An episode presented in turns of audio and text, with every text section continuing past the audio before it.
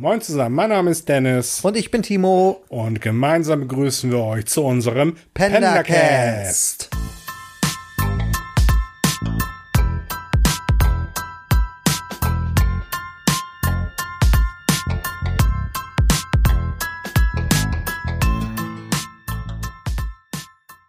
Wir starten nun mit euch in die erste Folge unseres neuen Podcasts.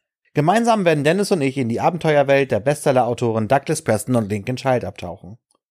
Uns beide fasziniert insbesondere die hochintelligente und manchmal etwas in ihrer Ermittlungsarbeit eigenwillige Hauptfigur des AXL Pendergast.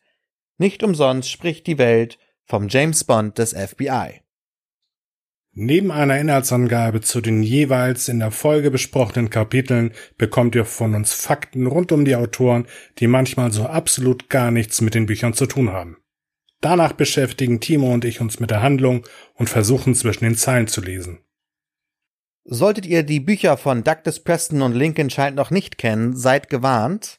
Dieser Podcast ist ein einziger Spoiler. Nicht lang schnacken. Koppennacken. Los, Los geht's. geht's.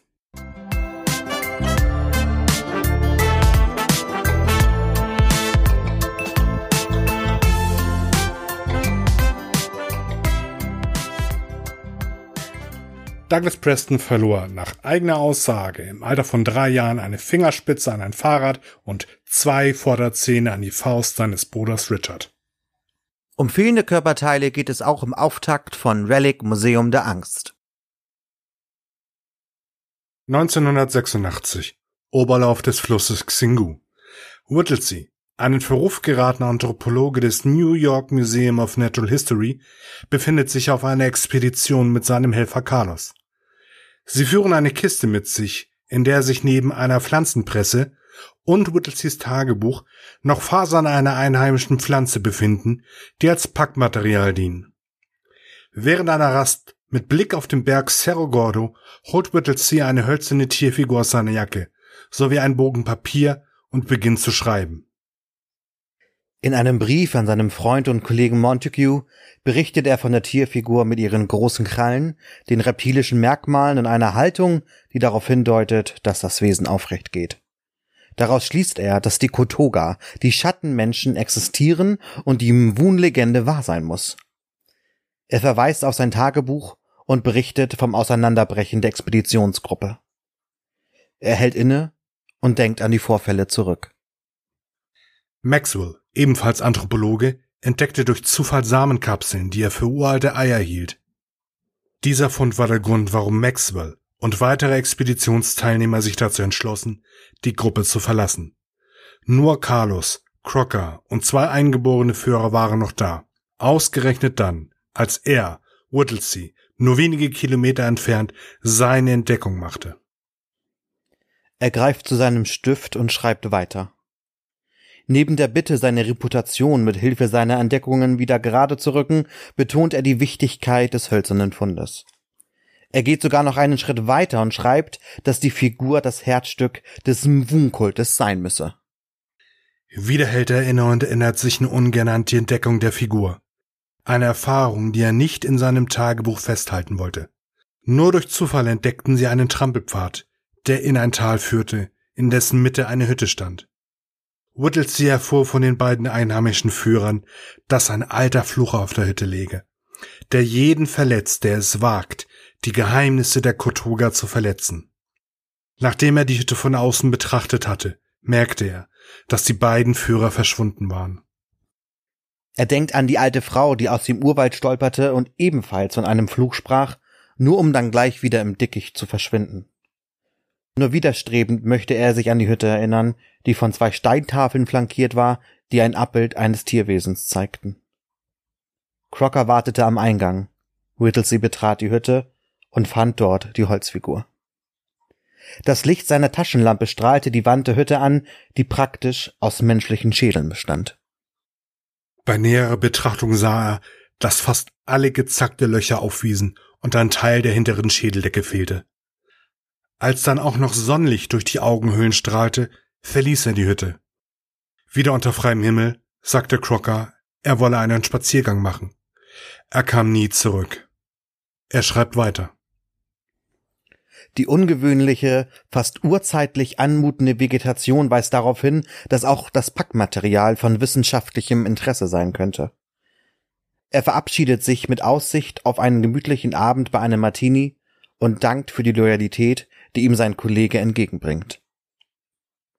Entschlossen über seine nächsten Schritte beauftragt der Anthropologe seinen Begleiter, Carlos, die Kiste mitsamt des Briefes zurück zum Hafen zu bringen, damit alles in das Museum verfrachtet werden kann.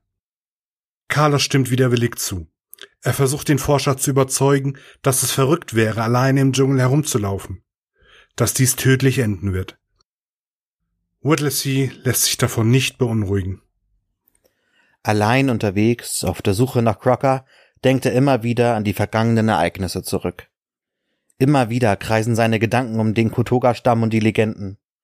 Können diese tatsächlich wahr sein? Egal, ob nun Legende oder nicht, Whittlesey ist entschlossen, Crocker zu finden. Wie aus dem Nichts machte sich ein Geruch nach Verwesung breit. Angewidert, doch gleichzeitig neugierig, setzt er seinen Weg fort, bis der Pfad eine Lichtung freilegt. Es muss ein totes Tier sein, das er dort sieht. Ausgeweidet und mit offener Brust lehnt es an einem Baum. Als er näher kommt, erkennt er einen abgetrennten Arm, der mit einem faserigen Seil an den Baum gebunden war. Überall lagen Patronenhülsen. Es ist Crocker. Seine Handflächen sind aufgerissen, sein Hinterkopf praktisch nicht mehr vorhanden und die Augen von einem trüben Film überzogen. Als er zurückweicht und dabei stolpert, ist er sicher, dass große Krallen Crocker zerschunden haben mussten. Seine Zweifel an der Legende ist nun so gut wie ausgeräumt. Plötzlich macht sich in dem sonst so lauten Dschungel des Amazonas eine unheimliche Stille breit. Etwas bewegt sich im Dickicht. Zwei Augen, wie flüssiges Feuer, werden sichtbar. Whittlesey erfasst die Panik. Er stockt, als er auf dem Boden etwas entdeckt, das ihm vorher entgangen war. Aus dem Unterholz bewegt sich etwas direkt auf ihn zu. Knapp ein Jahr später, in der brasilianischen Hafenstadt Belém, schleicht sich ein Hafenarbeiter in eine der Lagerhallen. Er findet die Kisten mit der Aufschrift Manhattan, New York und versteckt seine Schmuggelware dahinter. Ein seltsamer Geruch, irgendwie verrottet, steigt ihm in die Nase. Er hat ein ungutes Gefühl. Als der Gestank immer näher zu kommen scheint, wird er mit einer enormen Wucht gegen die Wand geschleudert. Ein heftiger Blitz schießt durch seinen Schädel. Anschließend nur noch Dunkelheit kommen wir nach der Inhaltsangabe zu unserem Gespräch. Wir beide haben uns dazu entschlossen, die ersten beiden Kapitel, da sie nicht in chronologischer Reihenfolge geschehen sind, in eine chronologische Reihenfolge zu bringen. Wenn man also nicht vorne anfängt im Buch, sondern überlegt, was zuerst passiert ist, müssen wir festhalten, dass wir uns auf einer Expedition befinden und wir sind zu fünft unterwegs. Wir sind Whittlesey, Carlos, Crocker und zwei nicht namentlich genannte einheimische Helfer. Das erstmal vorweg. Und wir befinden uns im Amazonasbecken in Brasilien am Oberlauf des Flusses Xingu. Und dem Berg Cerro Gordo, der so als Berg gar nicht existiert. Genau, sondern was ist Xero, nicht Xero, Cerro Gordo? Der Cerro Gordo, der Berg also, der im, in den ersten Kapiteln vorkommt, ist kein richtiger Berg. Er existiert nicht in Brasilien und nicht wirklich als Berg. Vielmehr handelt es sich, wenn man googelt, um eine in Kalifornien liegende verlassene Geisterstadt. Eine Geisterstadt ist wohl immer verlassen. Ja. Ähm, es hat dort eine Mine und das Ganze befindet sich jetzt im Privatbesitz. Also Cerro Gordo, Cerro Gordo, nicht in Brasilien, sondern in Kalifornien. Genau, zumindest vermuten wir, dass das vielleicht als Vorlage für den Roman gedient haben kann. Denn Cerro ist Spanisch, habe ich herausgefunden, und bedeutet so viel wie Gipfel ich kann es mir auch gut vorstellen, weil Douglas Preston ähm, zumindest einige Zeit in Kalifornien gelebt hat. Ähm, er hat nämlich an der Pomona University in Kalifornien studiert, ähm, hat dort seinen Abschluss in englischer Literatur gemacht und ja. Kann ich mir auch gut vorstellen. Lebt er nicht jetzt auch in Santa Fe oder so? Oder lebt er zumindest dort in Santa Fe? Der Xingu auf der anderen Seite ist sehr wohl ein Fluss in Brasilien, der existiert. Der Rio Xingu. Der Rio Xingu. Ja, wobei das jetzt auch in dem Buch jetzt nicht viel über den Fluss an sich gesprochen wird. Wir wissen nur, dass wir uns dort befinden. Wenn man also Google Maps aufmacht, kann man schon eingrenzen, wo die Expedition stattgefunden haben könnte. Also wir sind definitiv im brasilianischen Urwald. Und wir sind zu fünf, hatten wir eben eingangs schon gesagt.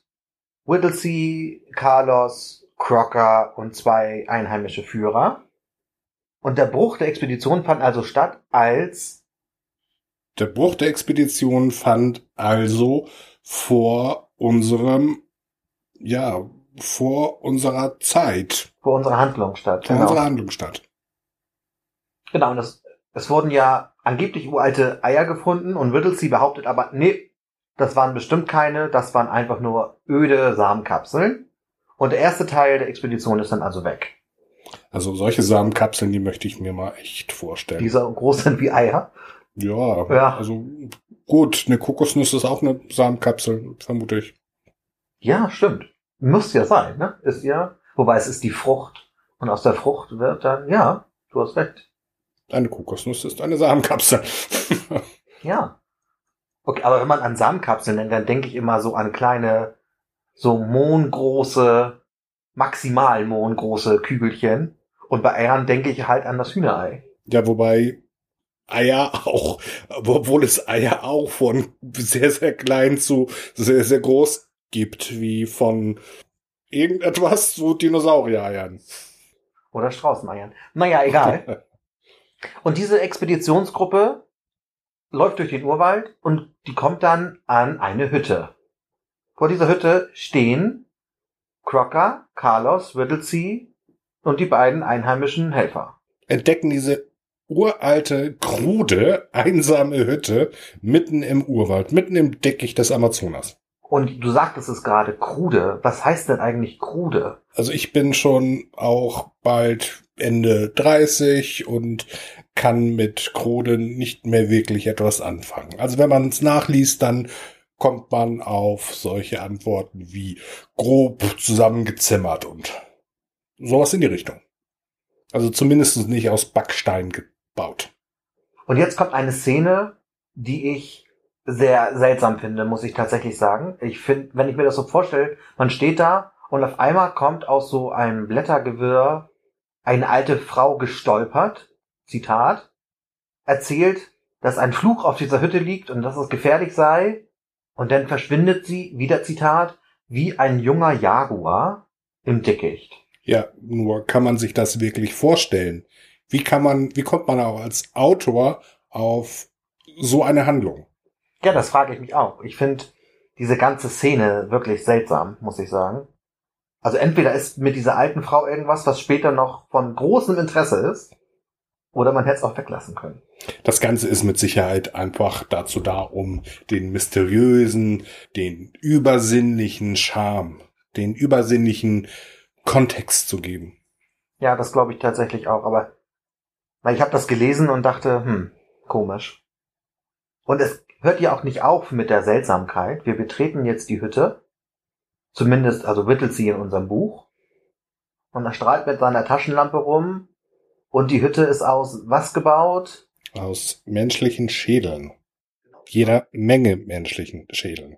Ich, wenn ich mir vorstelle, ich betrete eine krude Hütte, die aus menschlichen Schädeln gebaut ist, ich glaube, ich würde umdrehen und weglaufen. Vor allem, wenn ich alleine da drin stehe. Ja, vor allen Dingen, ich frage mich, ähm, wie viele Schädel das überhaupt sein müssen, um daraus eine Hütte bauen zu können. Also das sind schon jede Menge, ist schon jede, dafür ist schon jede Menge Köpfchen notwendig.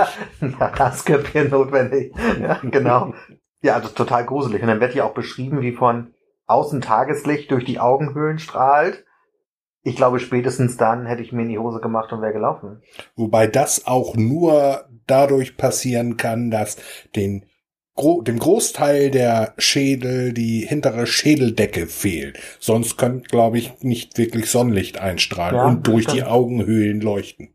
Aber das hieß heißt ja auch im Umkehrschluss, dass das ja ziemlich bewölkt sein muss und dass gerade in dem Moment, wo sie in der Hütte stehen, die Wolken die Sonne freilegen Und auf einmal strahlt die Sonne, oder wie muss man sich das vorstellen? Vor allen Dingen mitten im Urwald, wo große, hohe Bäume stehen, alles ja. voller Blätter, alles voller Sträucher und, und Pflanzen ist. Ja. Okay, man könnte jetzt annehmen, äh, gerade an dem Fleck, wo eine einsame Hütte mitten im Urwald steht, es sind auch keine Bäume oder so. Wobei ja definitiv auch beschrieben worden ist, dass es kein Dorf ist.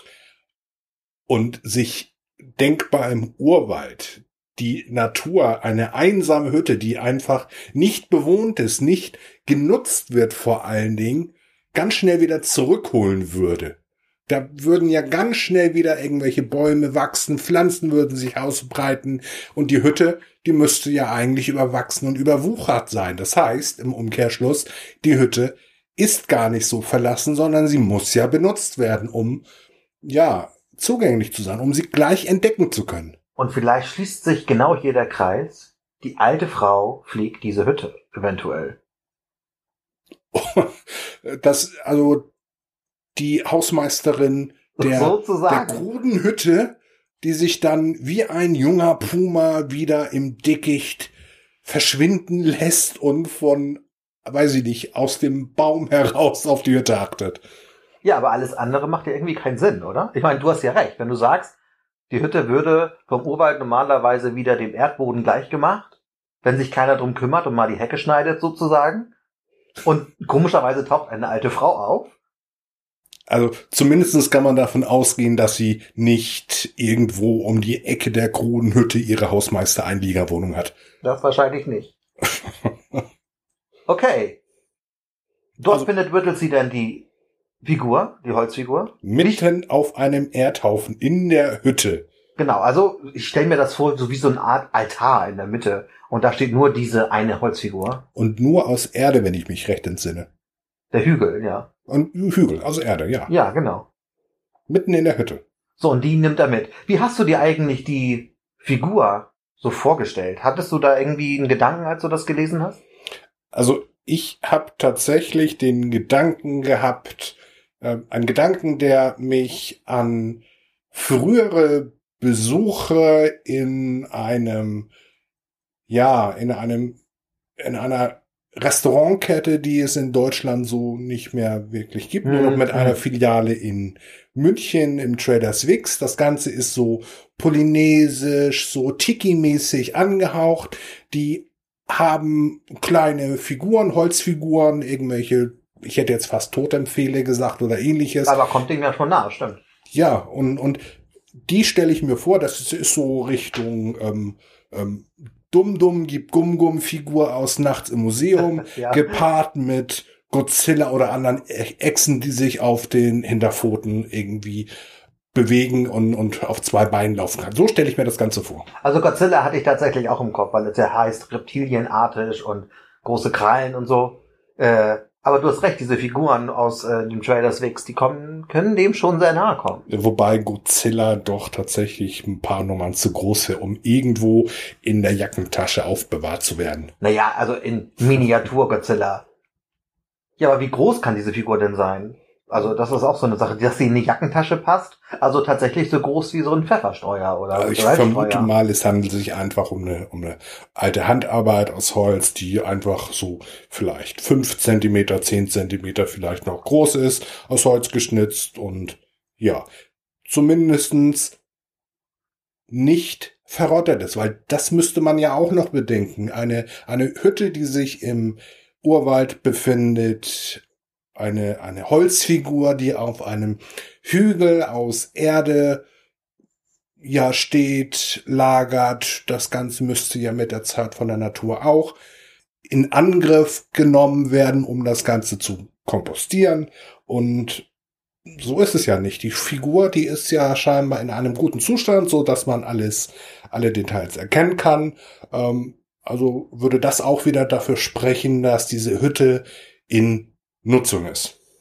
Den gleichen Gedanken hatte Whittlesey wahrscheinlich dann auch, denn er spricht ja in dem Buch davon, dass diese, als er diese Figur gefunden hat, hat er das ja als Beweis dafür gesehen, dass die Kotoga, also das Urvolk oder ein Urvolk, die Schattenmenschen, die Schattenmenschen existieren und dass sie zumindest wenn die Legende nicht wahr ist, sie doch sehr wohl an diese Legende dieses Tierwesens glauben und für ihn war es ja der Beweis. Das wäre dann ja die, die Legende der Mvun oder wie man das auch immer aussprechen mag. Ich kann es mir nicht vorstellen. Wie man es ausspricht? Nee, es ist seltsam. Für die, die es nicht wissen, es wird M-B-W-U-N geschrieben. Mvun? Wun.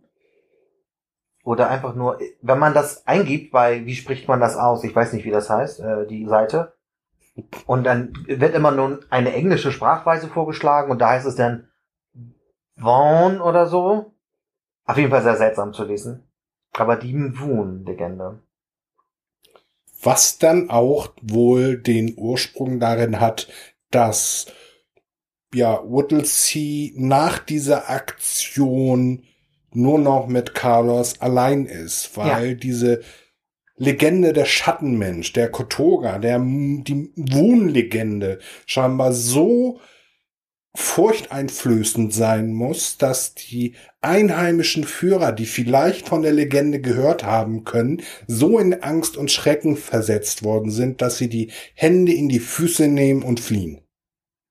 Und ich muss auch sagen, wenn man so jetzt darüber nachdenkt, dass sie dann ja weggelaufen sind, ich glaube, wenn mich die alte Frau nicht erschrocken hätte und nicht die Schädel in dieser Hütte oder die Hütte aus Schädeln nicht erschrocken hätten, spätestens dann, wenn ich führerlos quasi im Urwald stehe, spätestens dann hätte ich diese Aktion von mir aus auch abgebrochen. Naja, Whittlesey muss zumindestens dann ja mit seinem mit seinem noch schwitzigen Führer Carlos oder einheimischen Träger Carlos, der muss ja richtig Chutzpe haben, um wirklich, nachdem die beiden geflüchtet sind und der Crocker denn ja auch noch seine, seinen, seinen Hut genommen hat, ja. die müssen ja wirklich richtig Chutzpe haben, um dann alleine im Urwald zu verbleiben mit einer Hütte, die aus Schädeln besteht und einer Legende, die andere dazu bringt, die Hände in die Füße zu nehmen und abzuhauen. Ja, genau. Naja, und dann sind die beiden jetzt nur noch zu zweit. Also aus fünf wurden zwei sind beide aber noch ganz relaxed. Und jetzt kommen sie ja da an, wo unsere Geschichte eigentlich beginnt. Wissen wir eigentlich, wie viele Personen das zu Beginn der, der Expedition waren? Ja, also wir haben die fünf, die wir kennen. Dann haben wir ähm, den Bastard Maxwell, der ja die uralten Eier gefunden hat. Ja. Und da waren ja noch andere Teilnehmer, die mit Maxwell zurückgegangen sind. Ich glaube, es hieß in dem Buch immer nur, und die anderen oder so ähnlich. Also keine wirkliche Angabe, keine, keine, nee. keine, keine Wissen, wie groß diese Expedition wirklich nee, war. Nee, 6 plus. Es stellt jetzt sich die Frage, wie groß ist so eine Expedition in der Regel, aber da habe ich keine Ahnung. Und da habe ich ehrlich gesagt auch nicht zu recherchiert. Das ist vielleicht eine Frage, die man irgendwann nochmal beantworten könnte. Vielleicht sollten wir das nachholen, genau.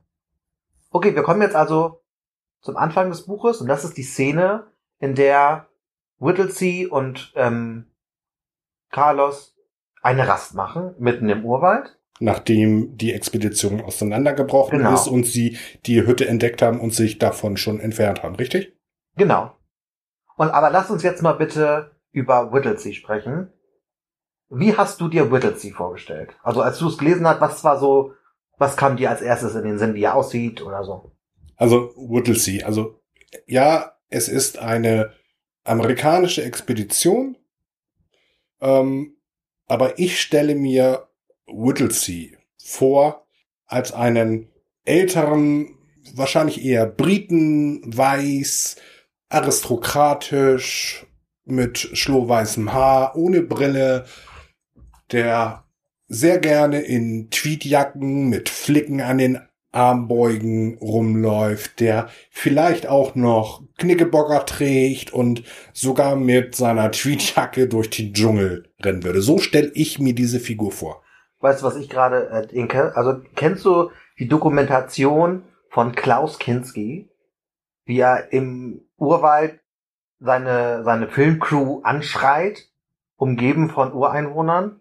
Ja das ist für mich jetzt gerade Whittlesey. Genau so stelle ich mir Whittlesey vor. Tatsächlich. Als, als, als Klaus Kinski. Als ein großes A. Punkt, Punkt, Punkt. Naja, ich meine jetzt nur optisch. Aber ich finde ihn jetzt auch gerade nicht so sympathisch, muss ich sagen. Also wenn er in dem Buch steht, dass er vorweggeht und seinem Helfer Carlos sagt, stell mal ruhig die Truhe ab, die du ganz alleine trägst. die nur auf deinen Schultern lastet. Und jetzt kannst du diese bitte auch mal aufmachen. Ich schreibe jetzt lieber mal einen Brief. Also ich finde das schon ganz schön unsympathisch, ehrlich gesagt, vom Whittlesey. Ja, ich, ich stelle mir so eher alte archäologische Expedition aus der Jahrhundertwende, so um 1900, 1930 vor, wo Einheimische dazu ausgebeutet werden, zu tragen, die genau. minderen Arbeiten durchzuführen. Und nur der große aristokratische Whittlesey ist prädestiniert dazu, zu forschen. So genau. stellt man sich's vor. Carlos schwitzt und er hat keine Schweißperle auf der Stirn, weil er keine Anstrengungen machen muss. Also ich finde, er sagt ja selbst, dass sein Ruf wiederhergestellt werden soll mit seinem Fund. Und ich kann mir, also ich glaube schon, dass er in Verruf geraten ist, dass sein Ruf nicht gerade so toll ist, wenn er so hochnäsig durch die Gegend wandert. Wir wissen aber noch nicht, zumindest noch nicht, warum Whittlesey in Verruf geraten ist, warum Nein. er seinen Ruf wieder aufpolieren muss und diese Expedition auch zum Abschluss bringen will. Das wissen wir noch nicht. Nee, das wissen wir noch nicht. Spannend jetzt, ob wir das noch erfahren werden. Ich glaube ja. Aber wahrscheinlich erst in Folge 27 oder so. also noch jede Menge Text. Kommen wir zum nächsten Punkt. Wir sind jetzt in im Dschungel, wir haben die Hütte entdeckt, unsere Gruppe hat sich noch wesentlich verkleinert auf nur noch zwei Leute. Whittlesey, unser aristokratischer Freund, setzt sich hin und fängt an, einen Brief zu verfassen. Mhm. Worum geht's in dem Brief nochmal? Naja, in dem Brief schreibt er an seinen Freund und Kollegen Montague, berichtet er von der Expedition, was sie so entdeckt haben und erlebt haben, und schreibt, dass er jetzt Crocker der ja sich von der Hütte entfernt hat, alleine suchen möchte und dass er denkt, dass er einen Beleg für die Kotoga gefunden hat. Wofür diese Figuren, diese komische, wahrscheinlich immer noch genutzte Hütte sprechen könnte. Genau. Und ähm, er schickt seinen Helfer also weg. Er soll das Tagebuch und den Brief und die Tierfigur zurückbringen, wohin auch immer zurück ist, zum Ausgangspunkt der Expedition und er macht sich alleine auf den Weg. Findest du nicht auch zu diesem Zeitpunkt, wenn du das Buch bis dahin gelesen hast und dir die Figur von Whittlesey als A. Punkt, Punkt, Punkt vielleicht vorstellst, findest du es nicht, dass es denn gerechtfertigt ist, so wie es im Buch steht, und er über und über von Zecken und Mücken und was auch immer noch übersät ist und sich diese, diese Parasiten aus der Haut drin, von der Haut brennen muss mit einer glühenden Zigarette. Findest du nicht, dass es ihm zumindest zu dem Zeitpunkt, als wir seine, seinen Charakter so kennen, gerecht geschieht, erscheint? Auf jeden Fall. Ich würde sagen, äh, Gönnung, ne? Also das hat er Sei ihm gegönnt, dass er geplagt wird von Zecken. Denn Carlos hat dieses Problem anscheinend ja nicht. Ich bin gespannt, ob sich das in dem Buch weiter herausstellen wird, dass es ihm wirklich zu wünschen ist. Oder, Oder ob er vielleicht einfach nur ein armseliger, von Pech verfolgter Mensch ist. Man weiß es nicht, aber ja, ich weiß auch nicht, was Douglas und Preston sich dabei gedacht haben, den Charakter so zu entwerfen, wie er nun rübergekommen ist. Douglas und Preston. Douglas und Preston. Douglas äh, Douglas Preston und Lincoln Child natürlich. Okay, Carlos ist weg. Whittlesey ist alleine. Auch eine sehr seltsame Situation, ganz alleine im Urwald. Das muss wirklich gruselig sein. Ja. Wenn es mir schon zu zweit sehr unwahrscheinlich erscheint, alleine im Urwald zurückzubleiben, möchte genau. ich nicht wissen, wie es ist, alleine. Es fehlt jetzt nur noch, dass irgendwie im Hintergrund Musik läuft und dann kommt irgendwie ein Mörder um die Ecke. Also es hat so Horrorfilm-Charakter, finde ich. Ganz alleine im Urwald. Und das wird ja auch beschrieben wie Affen kreischen und so. Also ich weiß nicht, ob das überhaupt, ob Leute das tatsächlich gemacht haben, alleine im Urwald herumzurennen, ohne Begleitung, ohne jemand, der sich auskennt in dort in diesen Gebieten. Naja, man möchte nur an, an so manche Fernsehsendungen wie Naked Survivor und so weiter ähm, erinnern. Ja? Das sind auch Menschen, die zumindestens vorgeben zu wissen, was sie tun und sich irgendwo in Urwäldern oder wo auch immer aussetzen lassen. Von daher, man könnte es sich auf der einen Seite vorstellen, auf der anderen Seite ist es wirklich eine Horrorvorstellung. Wie ist es denn ihm, wie ist es Whittlesey dabei ergangen? Also.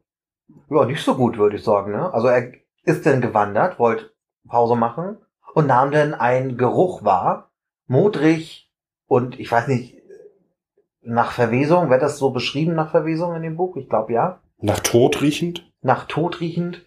Den nimmt er auf jeden Fall wahr. Und das ist wieder so eine Situation. Ich bin allein im Urwald. Ich finde so eine seltsame Hütte und eine alte Frau. Jetzt rieche ich auch noch den Tod, in Anführungsstrichen den Tod. Und anstatt wieder abzuhauen, also die letzte Chance nochmal wahrzunehmen, nein, die Neugier wird gepackt. Und Whittlesey geht weiter und geht dieser Spur nach. Ist es wirklich Neugier oder ist es einfach der, der wissenschaftliche, dieses wissenschaftliche Drängen nach Wissen oder ist es vielleicht einfach nur ein, eine Chance, die er wittert, um seinen Ruf noch weiter aufzupolieren und wieder integer zu werden? Ja, ich weiß nicht. Also das liegt vielleicht im Auge des Betrachters oder jeder kann das ja so interpretieren, wie er möchte. Das ist ja das Schöne an, an Fiction-Büchern, an, an ja, ich hätte jetzt fast Fantasy-Literatur gesagt, an, an Thrillern, an denen man sich austoben kann und seine Gedanken freien Lauf lassen kann, wie, wie, was ja. aussieht, wie eine Handlung weitergeht und was passiert. Das ist schön, aber ich muss sa sagen, also, wenn ich Verwesung rieche, also, ich habe noch nie irgendwie ein totes Tier finden müssen hinterm Sofa oder so und ich habe auch noch nie eine Leiche sehen müssen. Das ist mir erspart geblieben. Es wäre schön, wenn es so weiter bleibt. Ja, aber ich habe ja schon mal, oder jeder hat das wahrscheinlich, schon mal irgendwie Hühnerfleisch gerochen, was nicht mehr so ganz so gut war. Und da ekelt man sich einfach. Das ist ein ekelhafter Geruch. Und ich kann mir nicht vorstellen, dass mir denn nicht übel wird oder so. Und das, oder dass meine, egal ob jetzt nun die Neugier gepackt worden ist oder so, aber wenn es stinkt, dann stinkt's und dann will ich da weg. Da haben wir auch wieder die, die Frage, ob ein so ein Geruch, ein Geruch nach Tod, den man eigentlich so gar nicht beschreiben kann, ob der einen nicht so solche Angst einbläumen würde, verleihen würde, so Angst machen würde, dass man doch die Füße in die Hand nimmt und abhaut. Aber nein, er bleibt. Und er folgt der Spur mit seiner Nase, wenn man so will, und findet dann etwas. Ich sag mal etwas erstmal. Denn er weiß, er weiß noch gar nicht genau, was er dort sieht. Er vermutet, dass es ein Tier sein könnte. Seltsamerweise gehüllt in Kleidung. Aber er denkt, es ist ein Tier. Und dann, als er näher kommt, wird mit einem Seil ein Arm an einen Baum gebunden. Und spätestens dann weiß er, dass es kein Tier mehr ist. Zumindestens, wenn man als, wenn man davon ausgehen könnte, dass er als Wissenschaftler eins und eins zusammenzählen ja, kann. Ja. Okay, er kommt in dieser Situation dem etwas, dem etwas in Kleidung gehüllt, entgegen, geht näher heran und erreicht zumindest eins seiner Ziele, das er sich gesteckt hat. Er entdeckt Crocker. Er findet Crocker wieder, seinen Kompan, der ihn ja an der Hütte quasi ähm, allein gelassen hat und ja. aufgebrochen ist, um seinen Schock zu verwinden. Genau, im Buch wird ja noch beschrieben, wie zerschwunden der Leichnam da liegt und wie eben schon gesagt, ein Arm hängt im Baum.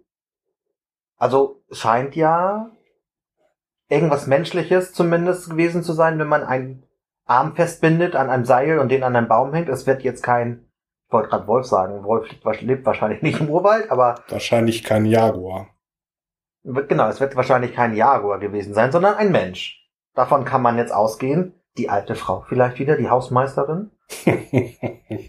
Man weiß es nicht. Hat sie sich aus ihrer Einliegerwohnung neben der Krodenhütte gewagt? Man weiß es nicht so genau, ob sie es vielleicht war. Die Vermutung liegt nahe. Aber es war ein Mensch. Und diesen Gedanken muss Whittlesey ja auch gehabt haben. Also er muss ja gedacht haben, hier laufen Leute rum, die Leute abschlachten und halb verwest irgendwo liegen lassen und die Gliedmaßen abtrennen. Ist das vielleicht der Grund, warum er nicht abhaut? Er reagiert oder er registriert zumindestens irgendwo in seinem Unterbewusstsein, dass kein wildes Tier schuld daran sein kann, dass ein Arm mit einem Seil an einen Baum gebunden worden ist. sondern es sich um ein Menschen handeln muss, man mit diesem Menschen vielleicht, wenn er denn doch zu ihm kommen sollte, um ihn zu töten, diskutieren könnte, ja, bitte, bitte, ähm, ermorde mich heute nicht und lass mich am Leben und ja. Okay, Vielleicht das ist heißt, das ja ein Grund. Äh, äh, okay, das heißt, du glaubst, das wissenschaftliche Interesse überwiegt dem natürlichen Fluchtinstinkt oder der natürlichen Angst, die man hat bei Whittlesey? Also, dass er eher sagt, hey, cool, die Kotoga gibt es, statt zu sagen, scheiße, ich habe Angst, ermordet zu werden? Also mich persönlich würde, mir würde das nicht reichen, um an, an Ort und Stelle zu bleiben. Ich würde definitiv meinem kleinen Hirn folgen und wegrennen. Genau. Und das denke ich nämlich auch. Aber er läuft erst weg, als er die Augen im Dickicht sieht, die wie flüssiges Feuer aussehen, so wird es beschrieben. Und anschließend nichts mehr. Kein, kein Wort mehr zu Whittlesey. Man weiß nicht, was mit ihm geschieht. Genau. Wo er verbleibt, was aus ihm wird. Ein aber vielleicht, aber vielleicht ist das halt noch etwas, was wir in den folgenden Kapiteln erfahren werden. Genau, ein typischer Cliffhanger also am Ende des ersten Kapitels. Wo ist eigentlich Carlos? Der muss es ja zurückgeschafft haben. Zum, okay, er muss es, das wissen wir noch nicht, aber wir können davon ausgehen, dass er es zurückgeschafft hat. Denn im nächsten Kapitel erfahren wir, dass Kisten dieser Expedition in einem Hafen liegen, die dann ja nach New York verschifft werden sollen. Im Übrigen im Hafen der brasilianischen Stadt Belem oder Belem, wie man es auch aussprechen mag. Ich weiß es nicht. Das könnt ihr uns ja vielleicht mitteilen, wenn ihr das wisst.